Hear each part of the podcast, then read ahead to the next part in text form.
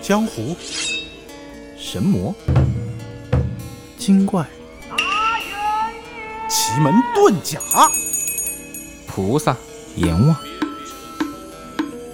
魑魅魍魉。说话呗，说话呗，说话呗。话说，子不语大福未享。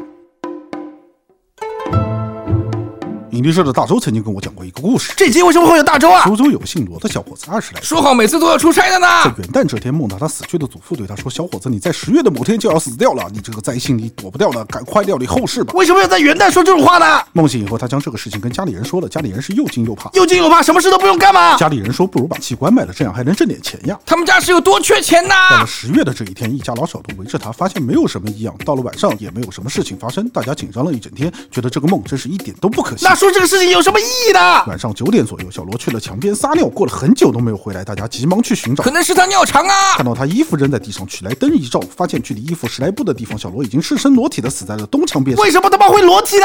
只是他的心口这块还有温度，但是家里并没有人敢上去碰他。那他妈就是没死啊！心情也太淡薄了吧第？二天晚上，小罗竟然醒了过来，告诉家里人这都是冤孽呀！怎么就醒过来了？我把我老婆的丫鬟小春给玷污了，她还有了孩子这。么快的吗？这里面还有案件呢、我并没有承认那个孩子是我的，结果妻子拷问小春，一不小心就把他给打死了。小春也太惨了他吧！死了以后，到因私告状，亲自来抓我，把我拖到了墙边，就把我的衣服给脱了，让我对着墙还原当时的情景。阴司的规矩这么奇怪的吗？后来我昏迷不醒，和他一起到了阴司衙门，正要审讯我，恰好因为小春的前世也犯事了，山西的城隍就跑来把他抓走了。这事儿还有人管没人管啦？我们这里的阴司官员因为没有了原告，所以没有办法审理，就不想关我太久，就把我放回了阳间。太草率了吧？